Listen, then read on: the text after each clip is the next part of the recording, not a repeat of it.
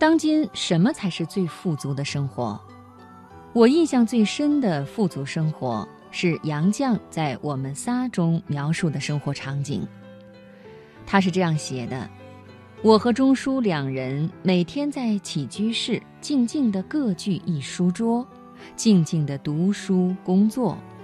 我们工作之余，就在附近各处探险，或在院子里来回散步。”女儿回家，我们大家掏出一把又一把的石子，把玩欣赏。杨绛笔下这个天堂般的存在，是北京西城区南沙沟小区。他在此居住了四十多年，房子一直没有装修过。所以，不要把不会生活、过得不开心，全都甩给没钱。钱当然能够买来好东西。但并不是所有的幸福都需要用钱来买。接下来，我给朋友们带来艾小羊的一篇文章：不要随便羡慕有钱人的生活。子珊在我刚开咖啡馆的时候来过，他那时候毕业不久，在做人生的第一份工作，觉得钱少活多，生不如死。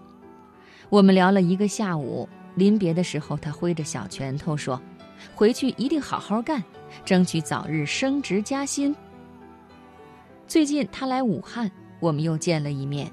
他的薪水比当年翻了一番。我问他爽不爽，他困惑地说：“小杨姐，为什么我觉得自己更穷了呀？以前他的朋友大多跟他一样刚毕业，月薪普遍三四千，消费精打细算。”如今他做了主管，薪水只翻了一倍，见识却不止多一倍，欲望甚至翻了好几倍。另一个朋友最近在装修新房，同样受到了打击。本来他以为通过自己这十几年的努力，已经妥妥进入了中产，没想到一套房子买完、装修完，一夜回到了解放前。他说：“这套房子的装修，一个淋浴花洒就花了九千多。他说九千多的花洒洗起来跟九百多的就是不一样，却忘了十几年前他在九十块钱的花洒下面也洗得挺干净。财富所能铺陈的舒适与精致，永无止境。小时候，我妈总跟我讲有钱人的小气，说他们越有钱越哭穷。”以我妈有限的认知，觉得有钱人矫情，生怕别人跟他们借钱，所以总哭穷。我成年后见识了各个阶层的人，自己也曾经拿着让别人羡慕的薪水，却觉得很多想买的东西都买不起。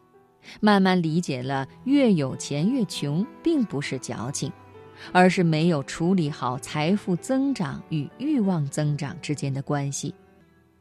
我们衡量有钱与没钱，习惯于以当下自己的消费水平为标准。月薪五千的姑娘，想当然的觉得，如果月薪到了两万，每个月都有一万五的盈余，好爽。但当她月薪两万的时候，会发现以前常去的小饭馆座位太脏，以前常买的品牌格调太低，周围人都开车上班，她也要买车。如果再起心去买套房，那简直就穷得要命了。不要随便羡慕有钱人，因为他们也很穷。这是我朋友思思经常挂在嘴边的话。真正称得上有钱的，是天时地利人和造就的那全球千分之一的人，他们是大企业家、影视明星。是不可能出现在平常人的社交圈中的那一小撮。钱对他们来说，已经不是具体的一辆车、一套房、几个包，而更像是一种数字游戏。马云曾在浙商大会上又语出惊人，说一个月挣一二十亿很难受。虽然我们没办法感同身受地理解一个月赚一二十亿的痛苦。但作为努力奋斗的好青年，我们能真真切切地感觉到，当钱越赚越多，却没有获得想象中的轻松和富有。你缺钱，有钱人更缺钱。你有选择，可以吃差一点，穿差一点，不结婚，不生孩子。